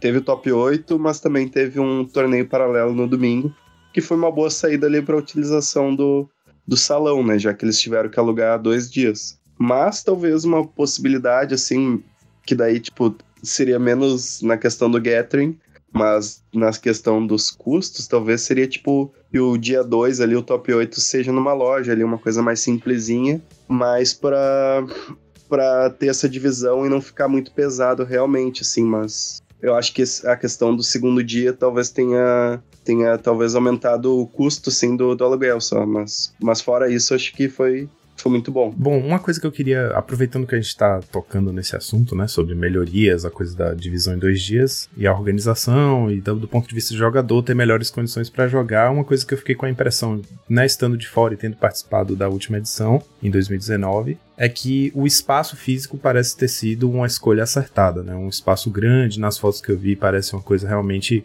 com a qualidade de espaço parecido com os espaços dos GPs, assim, dos side events e tal. Aí queria saber de vocês como foi o espaço físico, se foi em relação também a transporte para chegar lá, onde foi, e se os banheiros eram ok, se tinha lugar para comer por perto. Essas questões, né, que a gente como jogador para participar de um torneio que dura o dia inteiro são questões que todo jogador é, se preocupa ou tem que estar tá atento, né? O banheiro, se tem água por perto, se tem comida, essas coisas. Para comer aquela feijoada, né, e depois dormir o resto. é, se você for maluco igual eu eu vi essa história da feijoada aí. Olha, assim, vou falar a minha experiência muito, muito pessoal, né? A minha visão do Ricardo Matana. Cara, eu gostei bastante do, do local. Até tinha uma questão lá que tinha ar-condicionado, não foi utilizado, porque acho que aumentaria o custo, mas tinha infinitas janelas, uns ventiladores lá, então eu, para mim, achei o ambiente arejado, não é aquele negócio loja de Magic, né, que fica um monte de gente amontoada, ali, aquele calor humano, então eu achei que ficou arejado como um todo, assim, o, o, torneio, então isso foi bom. O espaço também, ok, na hora que sai a rodada, né, tem aqui um, um pouquinho de, de, encontro ali com outro jogador, aquela muvuquinha. Mas achei que no, no geral foi, foi ok, eu tinha espaço para poder jogar na mesa tranquilo, não era aquele negócio que, tipo, o cara da cadeira atrás ali empurra, sabe? Você do nada toma um tranco ali no meio do, da partida, que você esbarra no teu deck. Isso, conta essas histórias porque já acontece, acontece direto né, em loja assim pequena. Então, não, achei que o espaço nesse, nesse ponto. Eu pude me preocupar só com as minhas partidas sem ter qualquer tipo de, sabe, de ambiente externo ali afetando o meu jogo. Então acho que isso para mim conta muito, né? Então nesse, nesse, ponto eu tiro o chapéu, acho que foi uma escolha super acertada em relação ao local. Banheiro, acho que ok, sei lá, fui uma, duas vezes no banheiro, então tinha papel para secar a mão, tinha sabão, então tava ok, sabe? Nada assim muito a, a, declarar. Acho que a parte de alimentação poderia ser melhor, porque era tipo uns hot pockets, uns negócios assim bem, bem, bem fraquinho. Acho que a parte de alimentação ali poderia ter uma outra pegada, sei lá, terceirizava, enfim, dava para fazer diferente a parte da alimentação na, na minha visão. Podia ser uns dogão, pelo menos, né? Ah, então, eu, eu sei que eu fui uma hora lá comer, tinha uns negócios, uns lanches meio congelados, esses negócios não, não tava legal, não. Mas tinha padaria, algumas coisas assim por perto perto ali, botequinho assim, que dava pra também sair de lá perto e comer. Não era só essa única opção. Eu acho que uma coisa para mim também que favoreceu bastante foi a, organização, acho que é naquele aplicativo, acho que é MTG Melee. MTG Melee. É, é, o MTG Melee. Porque isso, isso para mim ali que eu acessava era uma mão na roda, saía rodada, você dava um F5 no site, já mostrava quem era seu oponente, qual mesa que você ia sentar, você não tinha que ficar esbarrando para procurar no papelzinho o seu nome, sabe? Então isso para torneio grande, principalmente, sair qual é a sua mesa, quantos pontos você e seu oponente estão no torneio, dá para ver stands. Então acho que isso para mim também é um ponto positivo para a organização. Né? Então acho que no geral, falando assim do espaço físico é, e essa questão de banheiro e alimentação, acho que meu, meu resumão. Eu aí. gostei também ali do, do salão. Achei que foi bem organizado assim em relação aos aos tipo aos nacionais passados ali onde tinha um espaço onde tinha muita gente né pro, pro espaço como pro espaço que era acho que teve em 2019, teve bastante problema em 2018 também, né, de espaço muito apertado. Lá o salão era bem espaçoso, assim, né, tipo, bem arejado também, como o Matana falou e tudo mais. E foi isso. É, em relação aos lanches ali também, realmente não, não eram os mais encorpados, mas e a água, A água tava bem gelada. Isso é uma coisa que conta muito para mim, assim, gosto de tomar água bem gelada. E gostei também do Melee, acho que achei que ajudou bastante, né? Porque dividia assim, né? Tipo, tinha bastante gente que acabava acompanhando pelo celular mesmo o pareamento ia bem menos gente ver ali pelo papel, né? E isso acabava ajudando bastante. Daí eu, eu ia ali, né, ver o papel, mas tipo, ia, sei lá, umas 10, 15 pessoas só. O que para um torneio assim tá ótimo, sabe? Porque normalmente, antigamente, né, ia 300 pessoas, sei lá, ia todo o torneio lá no, na frente do papel e dava, tipo, todo mundo se trombando e tudo mais. Isso aí melhorou bastante. Mas uma coisa que eu acho que. Não sei, tipo, às vezes eu fico com a impressão, assim, de que o Nacional Pauper ele tem que investir um pouco mais na questão do gathering, sabe? Então tem que ter mais. Não sei, é, é uma. É mais uma opinião minha, assim, de que tem que ter mais atrativos pro, pro pessoal ir e não necessariamente somente o torneio, sabe? Teria que ter mais, tipo, um, não sei se eventos, mas atrativos pro, pro pessoal de, de outros estados e tudo mais sentir vontade de ir pro, pro nacional, não só pensando na premiação do evento e no torneio em si, sabe?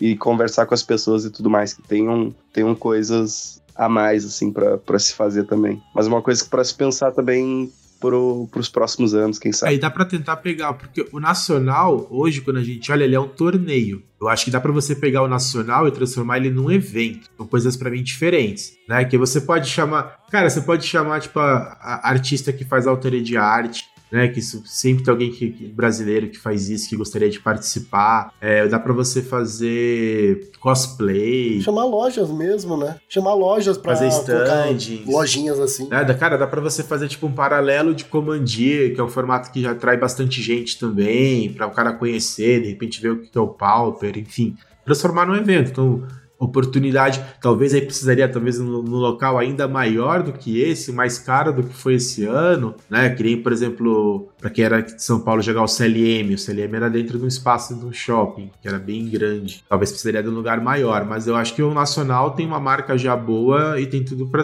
deixar de ser um torneio e passar a ser um evento, né? Acho que tem sim potencial para isso. É, eu acho que é o próximo passo, né? A, a, gente tem que pensar nisso. Eu ia, ia ser uma das minhas perguntas isso para vocês também. Eu acho que falta esse tipo de parceria, né? Igual você falou, dá para chamar artistas, dá para chamar lojas, dá para chamar até produtores de conteúdo uma coisa que eu senti muita falta de eu não ter ido, que eu queria estar tá acompanhando o Nacional de alguma maneira e, tipo, não tinha passando lugar nenhum. Eu tive que ficar perguntando pros outros. Tá, tinha o Milley lá que eu podia olhar os stands, mas, cara, eu queria estar tá sabendo como é que tava acontecendo lá, sabe? saber ter uma cobertura também. Nem isso teve esse ano. Eu, eu senti muita falta. Falou por mim assim, que eu, se tivesse eu ia estar tá acompanhando com certeza. Então, eu acho que é um próximo passo, acho que dá pra pensar nisso, né, e ter mais coisas aproveitar nisso, né, de ser dois dias e fazer mais coisas também, né? Não ser talvez só Pauper, colocar outros formatos junto ali também, ser um campeonato maior mesmo e, e aproveitar mais disso, sabe? E levar mais pessoas. Eu acho que dá para mesmo pegando um espaço maior, essas lojas ajudar nesse aluguel também, né? Porque daí, querendo ou não, não vai ser só o valor do, ali das pessoas que estão entrando ali no Froneio. As lojas vão ter que também vai fazer o standzinho dela, vai ter uma taxa para isso. Então, cara, eu acho que tem muito a ganhar se a gente pensar nisso. Sabe? É, exatamente. Assim, é, eu acho que essa pode ser uma, uma opção, sim, de aumentar o evento, de, de aumentar o. fazer com, com que o torneio seja um evento ali, né? Como como o Matana falou, como tu falou também. Ou então, tipo, fazer um, um torneio, assim, focado na premiação, em, em competitivo, assim, com, tipo, parecido com o que tá acontecendo do Pioneer, né? Do Pioneer não, mas esse negócio que tem as vagas pro, pro Pro Tour, sabe? Que, tipo, acaba sendo um torneio mais contido e com uma premiação muito boa, sabe? Sei lá, eu, eu acho que ou dá para expandir ou dá para tipo tentar cortar custos e fazer uma coisa assim mais exclusiva, mas eu acho que a ideia é essa de fazer um evento maior, assim, e expandir mais essa, essa marca, assim, que é o Nacional Pauper, eu acho que seria uma boa opção, mas também envolveria também bastante organização e bastante trabalho, bastante gente envolvida também, em algo assim, sabe? É, de repente uma solução boa seria o Nacional, conforme ele é hoje, né, se propõe como um torneio mesmo, fazer, firmar uma parceria, né, com uma série de iniciativas para poder trazer é, esses outros incrementos aí, transformar num evento maior talvez sob o nome do Nacional, mas assim, para mim, o Rubinho falou, né, sobre você já, já tá meio, meio que dando passos na direção disso que a gente falou. Eu achei, por exemplo, muito bem pensado essa ideia de ter um torneio paralelo no domingo, que é o segundo dia, o dia do top 8, que muita gente a imensa maioria dos jogadores que viajaram ou que se deslocaram para jogar o Nacional tem um motivo para ir pro local do evento no dia do top 8, né? Isso eu já achei bem pensado. Achei uma boa ideia, assim, de fazer o evento é, paralelo justamente no dia em que é, a maioria das pessoas não vai ter o que jogar, então vamos lá, vamos fazer um torneio à parte, enfim. Achei bacana, assim, da, a, minha, a minha visão, assim, de quem tá de fora, de quem participou da última edição, que foi muito, teve muitos problemas de organização, problemas de espaço, né, problemas até com o, o aplicativo que gera as rodadas, que gerencia o torneio, sabe, esses relatos de vocês me fazem pensar que, pô, foram muitas melhorias, né, e tá num, num caminho muito bom rumo a uma, uma coisa cada vez maior, cada vez melhor.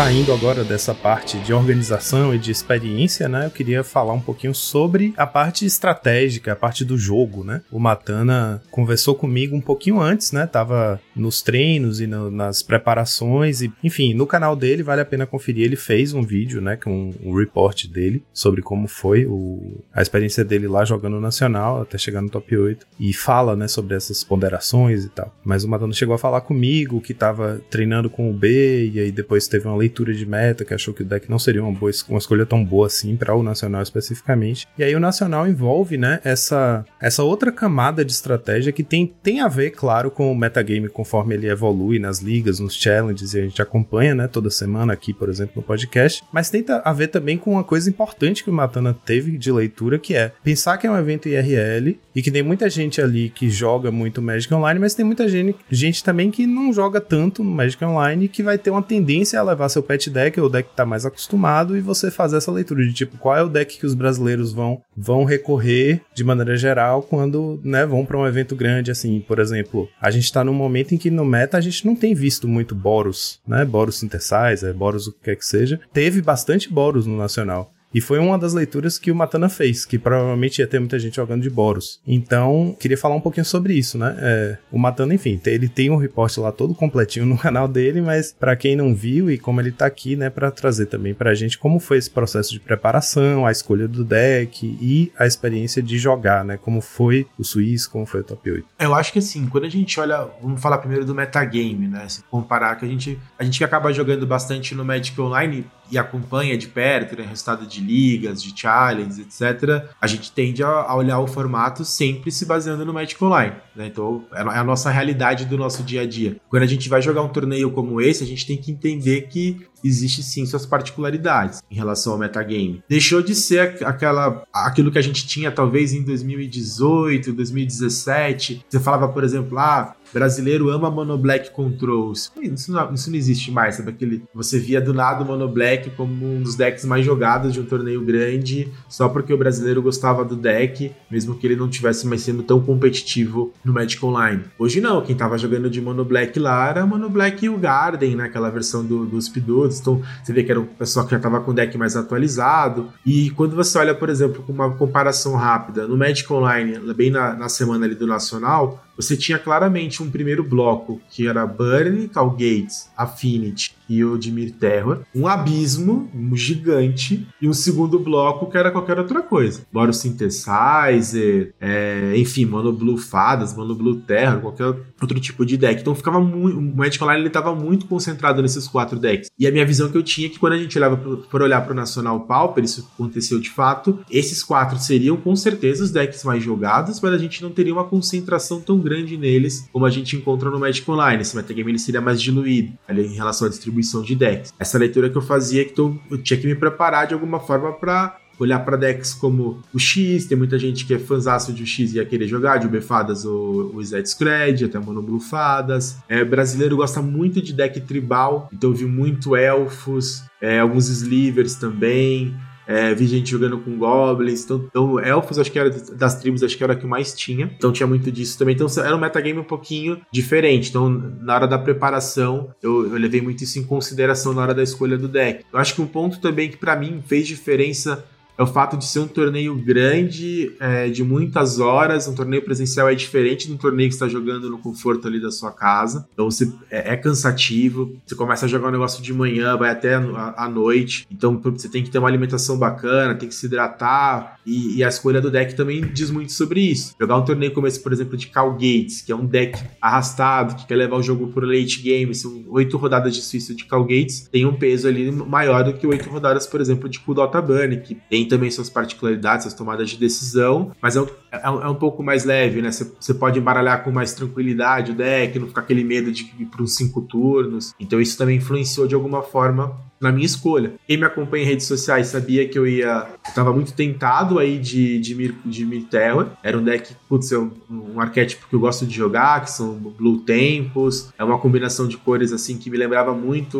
o de Mir Delver lá, o B2 Drops, que era um deck que eu joguei bastante aí em seasons passadas. Então tinha a minha cara, então era natural que eu começasse por ele os meus testes, né? Falei, deixa eu ver aqui como é que esse deck se sai. E aí eu, ele, ele teve ele, vocês mesmo que me, me, é, semanalmente, né, estão publicando publicando os resultados do challenge. Ele teve aquele ápice que foi o challenge que sábado e domingo a final foram entre dois de Mirterra. Ali foi o ápice do deck. Só que a partir dali, falou assim, o metagame falou: não dá mais, vou me adaptar. E aí começou a Destroy Evil, entrar mais no meta, Cast Down, Edge pra caramba, todos os tipos de Grave Hate possíveis, né? E aí, como o meta começou a se adaptar, eu senti que o deck, ele conseguia se manter competitivo, mas o, esse, o, o hate pesava ali, você tinha partidas ali que se oponente tivesse com hate no, no turno certo ali, você dificilmente ganhava. E aí eu comecei a olhar para outros decks. Foi aí que eu comecei a, até postar algumas ligas jogando de Monoblue Fadas, jogando de Monoblue Terror. Nesse momento também, nessas semanas, o Cool Dota Burn deixou de ser assim, ah, o deck que tava ali entre os quatro e ele subiu numa linha, pelo menos em termos de quantidade,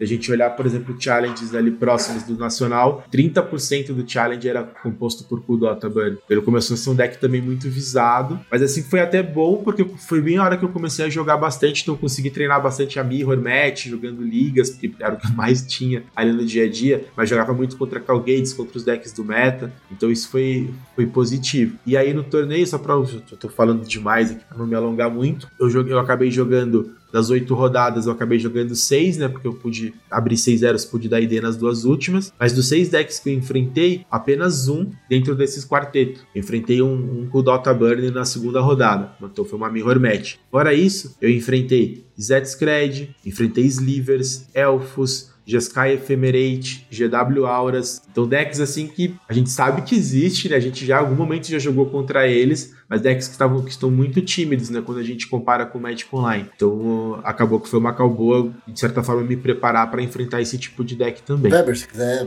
passar também a sua visão de como foi, também só até sua preparação aí de, de ir pro Nacional. Como é que você escolheu o Dimir Terror, né? Eu joguei de Dimir Terror, o Nacional, fiquei 5-3, 5 vitórias, 3 derrotas. A, a escolha do deck foi parecida com a ideia do Matana, assim, de que o Nacional Pauper ele vai ter um metagame parecido com o do Magic Online, mas ele vai ter algumas diferenças. Vai ter, vai ter um pouco mais de pet deck, vai ter um pouco mais de, de deck fora do meta e tudo mais. Que normalmente é o que acontece. Mas até que, no meu caso ali, eu acabei enfrentando, tipo, um metagame muito parecido, assim, com o do Magic Online, né? O que que acabou indo contra, assim, a, a estratégia. Então eu peguei três monohead cool dot, na verdade, dois monohead cool dot e um monohead burn tradicional, né? Com termo e tudo mais. Peguei dois Calgates, que foram as minhas derrotas e tudo mais. Na verdade, na verdade depois eu vou falar sobre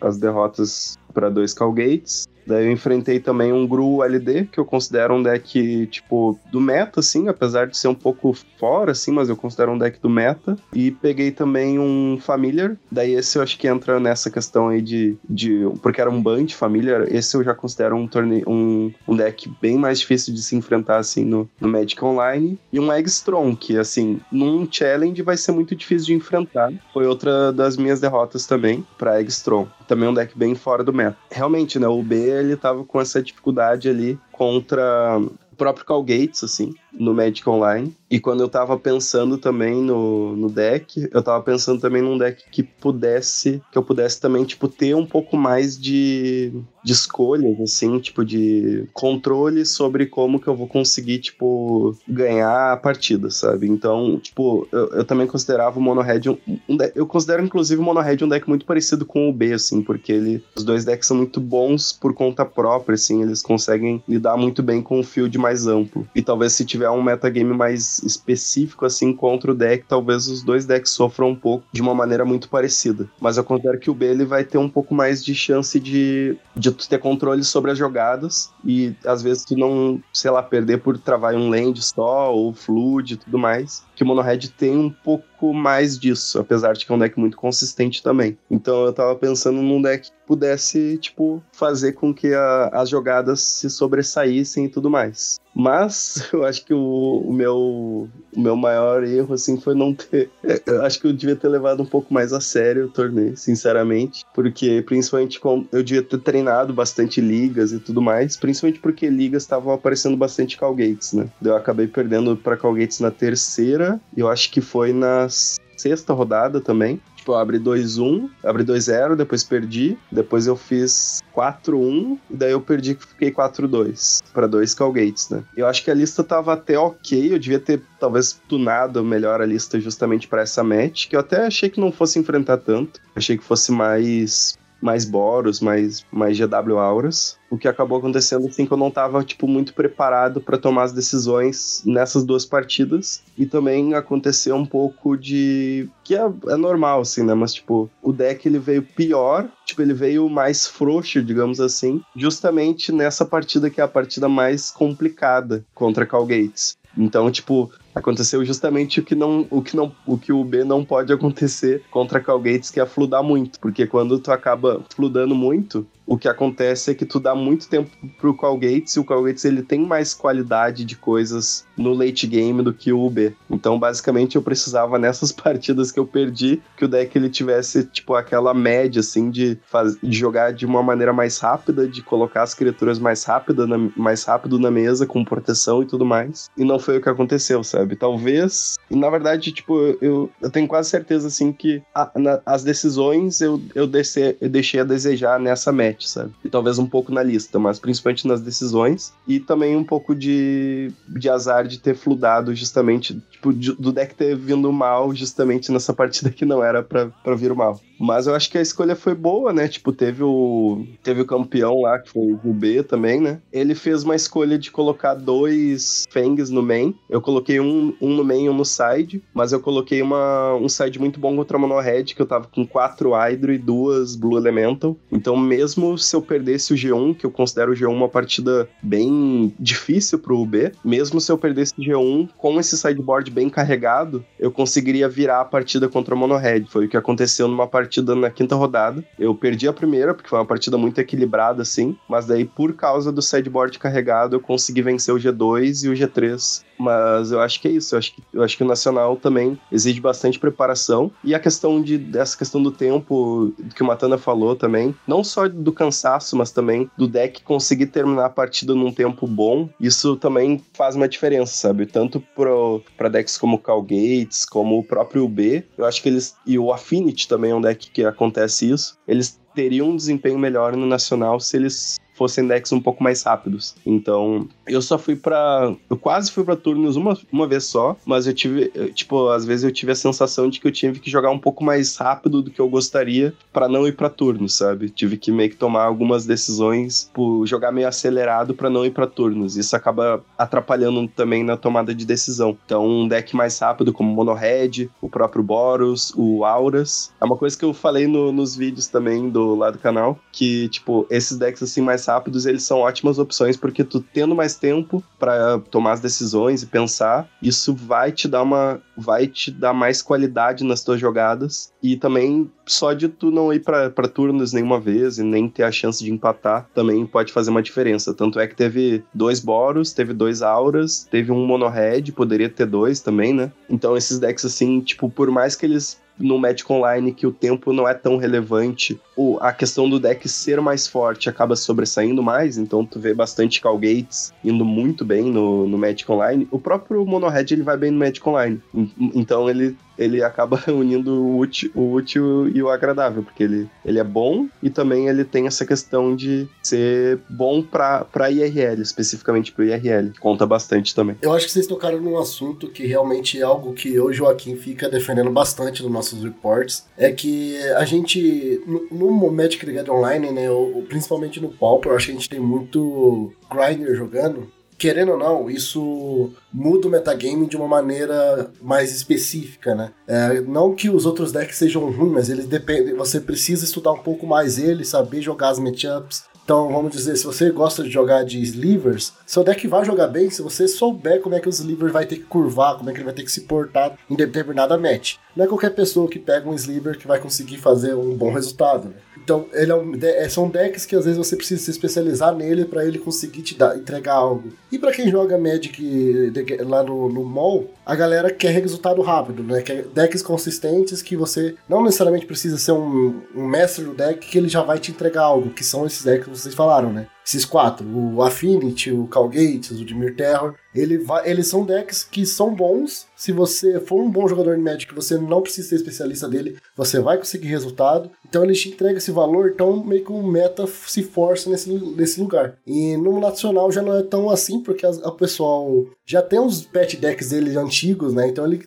consegue jogar com esses decks diferentes, consegue levar coisas diferentes. Então, realmente, eu acho que a leitura de vocês é muito correta, assim, porque eu vejo um metagame realmente bem diferente quando a gente fala de, de IRL mall por essas mudanças realmente de pessoas que jogam, né? Quando você está jogando lá como trabalho para ganhar o dinheiro, você vai querer eficiência, você vai querer deck que te entrega a melhor segurança ali. E não necessariamente um deck que você vai se divertir, um deck que, que vai Tal, talvez você se sinta melhor com ele, mas ele às vezes ele pode dar uma escorregada, né? É o que eu acho que define bastante assim. Eu vejo que o nosso metagame tem espaço para bastante deck, muito deck mesmo. A gente consegue testar muita coisa, mas realmente esses pilares, né, são o que no, quando a gente fala de mall são os que chamam mais atenção, né? Aí falando em chamar atenção, uma coisa curiosa que eu fiquei pensando depois de dar uma olhada nos decks, né, do, do top 8 principalmente, mas também os decks em geral, que é do Nacional, que tem a página no Melee lá, para quem quiser olhar todos os decks, é que esses pilares do formato, né, para quem a gente tá falando justamente esse tempo todo que ficou sem ter o Nacional, né, de 2019 até 2022, é impressionante olhar que dos quatro pilares do formato, só um é um deck que já existia antes, que é alguém que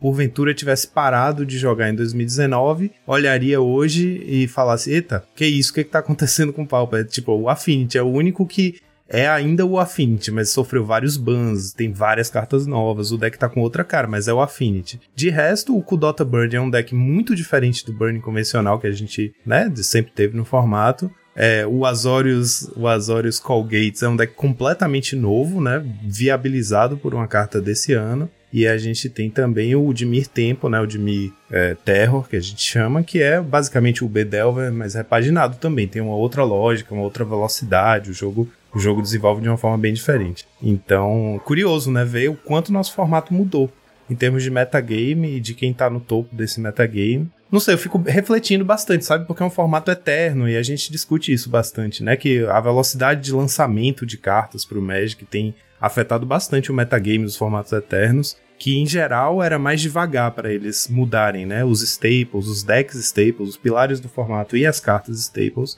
demorava mais para entrar alguma coisa relevante para o formato. E de 2019 para cá a gente tem visto essa velocidade de mudanças aumentar bastante, né? E então, é, enfim, a gente, claro que a gente vê ali aquelas figurinhas clássicas que a gente está acostumado no nosso formato, como o Boggles, que foi lá e conseguiu dois lugares no top 8, né? Sempre tem o Boggles aparecendo né? de uma forma meio que foge ao controle de qualquer pessoa. Tipo, você, você sempre tem que se preparar contra um meta muito específico e o Boggles se aproveita disso e corre por baixo. É, então teve dois Boggles no top 8, teve dois Boros Synthesizer no top 8. Né, que não era um dos decks que a gente mais esperava, mas claro que era um deck esperado também, um deck consistente, né, que tem um plano de jogo, enfim, simples, né, que, que tem a curva certinha, enfim.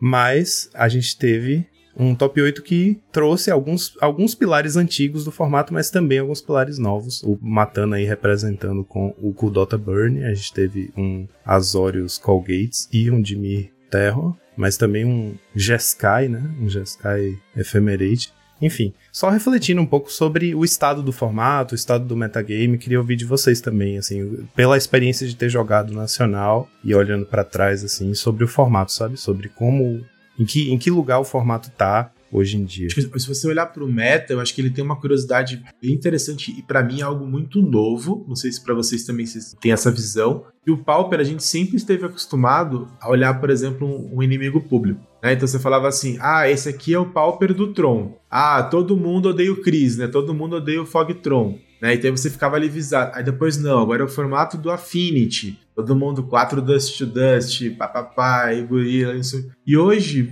você tem um formato que você tem de fato quatro decks. Quais são os melhores decks? Você vai falar assim, cara, tem o Burning, você tem o Dimir, tem o, o Calgates e o Affinity, vê qual que é a estratégia que combina mais com o seu estilo de jogador, pode escolher qualquer um desses que você tá numa escolha segura para ir bem em qualquer torneio do Pauper. Essa é a verdade. Você pode falar que talvez o Calgates e o Affinity degrauzinho acima, mas eles estão muito próximos, acho que são quatro decks, e acho que isso a gente nunca teve no Pauper. Eu não me recordo de um, de um outro meta, pelo menos, sei lá, de 2017, 2018 para cá, a gente tem, tem esse cenário. É, fora isso, acho que Acho que é legal ter essas surpresas no Nacional. É, o Boros Synthesizer ele é um deck. A gente não pode esquecer que ele apareceu duas cópias também no Pauper Gedon, um torneio presencial mais de 400 jogadores, né, que teve na Itália, acho que foi umas duas semanas antes do Nacional Pauper, ou uma semana antes. Então, deck ali que a pessoa pode ter crescido o olho, né, olhou, pô, teve competência para fazer top 8 num torneio tão grande como o Pauper Gedon, poderia refletir um bom resultado também no Nacional. E Boros é uma, é uma guilda ali também que o brasileiro, no geral, gosta. Tem muita gente que jogava com aquela lista antiga lá de Skyfisher, Pedrinha, Prophetic Prism, ou Boros Bully evoluiu para essa lista, enfim. É um deck assim também. Que... Boros is New Black. É. então tinha muito disso assim. Então, e, e o Boggles também é, é. Putz, não é só aqui no Brasil, no Magic Online mesmo. Toda mudança de metagame que tem, sempre tem um Boggles ali que, que a que aparece ou faz 8 num PTQ, num torneio grande. Então o Boggles é um deck que ele, quando a gente menos espera, ele vai lá e aparece. Mesmo ele sofrendo um pouco com o hate do Dimir Terror, né? Porque muitos éditos no formato ele não, não são bons contra Boggles, né? Mas no geral, assim, eu, eu falo. Eu tenho gostado bastante, eu comento. Sempre quando alguém me pergunta, eu tenho falado assim, eu tenho gostado bastante do metagame. Eu gosto dessas mudanças também. A gente tá, tá no momento acabou de ser lançado The Brothers War. A gente tem o que? Uma semana, né, mais ou menos, de The Brothers War no Magic Online, sendo válido. A gente tem várias cartinhas da edição nova que já estão jogando. E jogando assim, sendo protagonistas dos decks. Então você vê uma, uma, edição que chegou e já sacudiu de nós. A gente tá falando de um, de um, metagame do Nacional Pauper, mas hoje, o metagame de hoje aqui já, já é um metagame que já evoluiu a entrada de The Brothers Wars. O Tron voltou já, né? Então, The Brothers Wars já, já mudou, já trouxe. E eu gosto disso. Você, a cada edição que você tem, não é que você tem uma rotação, né? Mas você tem alguma carta ali que chama atenção e dá uma sacudida, como foi recentemente o Tolerant Terror, por exemplo. Eu gosto do estado hoje que o metagame tá e, e tô gostando também. Da gente vai dizer que não, mas eu acho, eu acho legal, vou ser bem sincero, saber que o Tron voltou pro formato. Tem uma lista competitiva. Tô feliz também. Eu acho que é, que é legal trazer essa camada a mais pro metagame Thrones Back.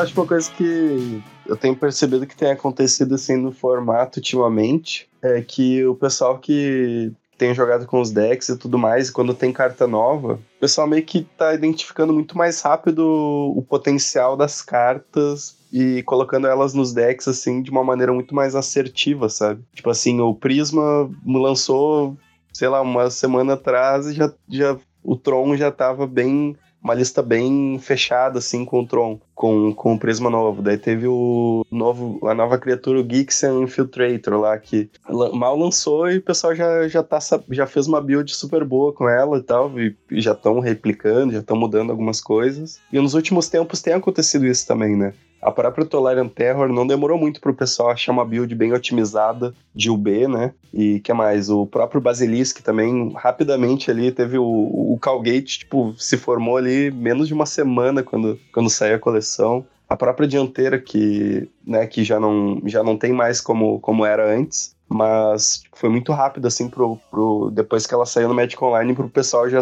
já achar o potencial máximo que aquela, que aquela estratégia tem, sabe, no Magic Online. Então acho que uma característica que tem acontecido bastante isso, que o pessoal tá muito afiado também na criação dos decks com as cartas novas, e tem saído bastante carta nova que dá a dimensão, dá, muda, muda os decks, assim, sabe, muda bastante, drasticamente, cria novos decks, como é o caso do Basilisk Gate, e cartas que claramente vão impactar o formato, assim, como foi a Tolerant Terror também, por exemplo. Uma carta que eu senti falta, tá, da gente falar do metagame do Nacional, foi a Cleansing Wildfire. Não sei se você teve mais decks disso também no, no, ali no metagame, se vocês viram, porque se a gente for lá o top 8, teve apenas um ali no top 8, né? Que é o G-Sky. Mas, por exemplo, decks que eu acho que ainda tem espaço no meta, mesmo com essa. Mesmo com a Affinity ainda sendo bem forte, que é um predador dele, mas eu acho que ele joga bem contra outras, outras metas, inclusive de Mir Terror, por exemplo, é o Jund. Que ele consegue, ele tem bastante emoção, joga com Edito, né? E os bichos dele também são parrudos, igual o do Dimir. Então talvez eu veja o Jund conseguindo jogar nesse meta, mas eu vejo pouca gente usando, né? Eu não sei se vocês viram também bastante gente jogando com essas estratégias mais mid-range de, de ramp lá no Nacional, ou se realmente a galera esqueceu desse arquétipo por enquanto. O problema desse tipo de arquétipo, a gente teve, né, um jogador que fez top 8, Inclusive, foi o jogador, se eu não tô falando besteira, Weber, que ganhou o último Nacional, né? Então ele ganhou o Nacional de 2019 e fez top 8 agora esse ano, jogando de, de Jeskai Ephemerate. Eu enfrentei um jogador de Jeskai, não me recordo se foi ele, sendo bem honesto, peço até desculpa, mas eu enfrentei um jogador na quinta rodada de Jeskai Ephemerate. É, e eu acho que o grande problema era que esperava-se que o Burn, né, o Dota Burn, seria pelo menos ali, pelo menos a minha visão era de que ele seria, estaria ou era o primeiro ou o segundo deck mais jogado. Eu até achava que o Affinity seria o primeiro e segundo Burn, mas olhando assim, eu não cheguei a fazer ainda o breakdown do torneio, mas de olho, assim, de corredor, a, a impressão que eu tive é que o Burn e o, e o Dimir Terra eram os dois decks mais jogados do torneio. Então acho que esses decks eles têm muito. O deck de Wildfire tem dificuldade né, de jogar contra Burn. Eu acho que por ser um metagame que o Burn seria um dos decks mais jogados, acho que pessoa, isso me afugentou esse, esse tipo de deck. Eu mesmo, a partida que eu joguei contra o G-Sky, quando eu fui pensar em fazer um, um Drifter, já tinha um Bushwalker lá terrorizando lá com o Dota. Então, assim, foi uma partida até que tranquila, né? Então acho que isso talvez tenha mudado um pouco. Agora vamos ver como é que o meta vai evoluir. Né? Mas acho que pro Nacional, não, apesar de ter um deck ter feito top 8, não, não, não me parecia uma boa escolha pro Nacional ir pra essa, essa linha de Jand ou de de Sky Ephemerate. Complicado do Cleans é que acaba não impactando o campo, sabe? Eu acho que o. Acho que como tem. Como o Matano falou, tem a questão do mono-red ali, sabe? É complicado assim fazer uma jogada ali de duas manas que talvez não vai interagir ali com o mono-red ou interagir com o Cal Gates. Mas eu acho que é isso, eu acho que é realmente a questão do Monohead ser bem punitivo ali para um, um Cleanse Whitefire. E eu considero também meio complicado o fato de tomar Hydroblast, sabe? Imagino que tinha bastante Hydroblast no torneio, porque né? Monohead era um dos decks mais jogados. É, provavelmente foi o, o, deck mais jogado, então tinha bastante gente com Hydroblast no side. É uma carta que eu acho ela meio frágil, assim, meio vulnerável a, a Hydroblast, muito assim, sabe? Bom, pessoal, queria agradecer imensamente a presença de vocês aqui. Muito obrigado por terem trazido a experiência. Parabéns aí, Matando, pelo resultado. Muito bom saber, né, da comunidade se reunindo aí é, novamente com o Nacional e espero que existam outras oportunidades, né, para o pessoal do Pauper desfrutar de torneios grandes assim. E vocês, nossos telespecto ouvintes, se tiverem sugestões, comentários, é, se a gente esqueceu de perguntar alguma coisa aos nossos participantes, mandem aí para monaxresponde@gmail.com e aí até a próxima. Fim do turno, Draw do Monarca. I'm having such a good time. I'm having a ball.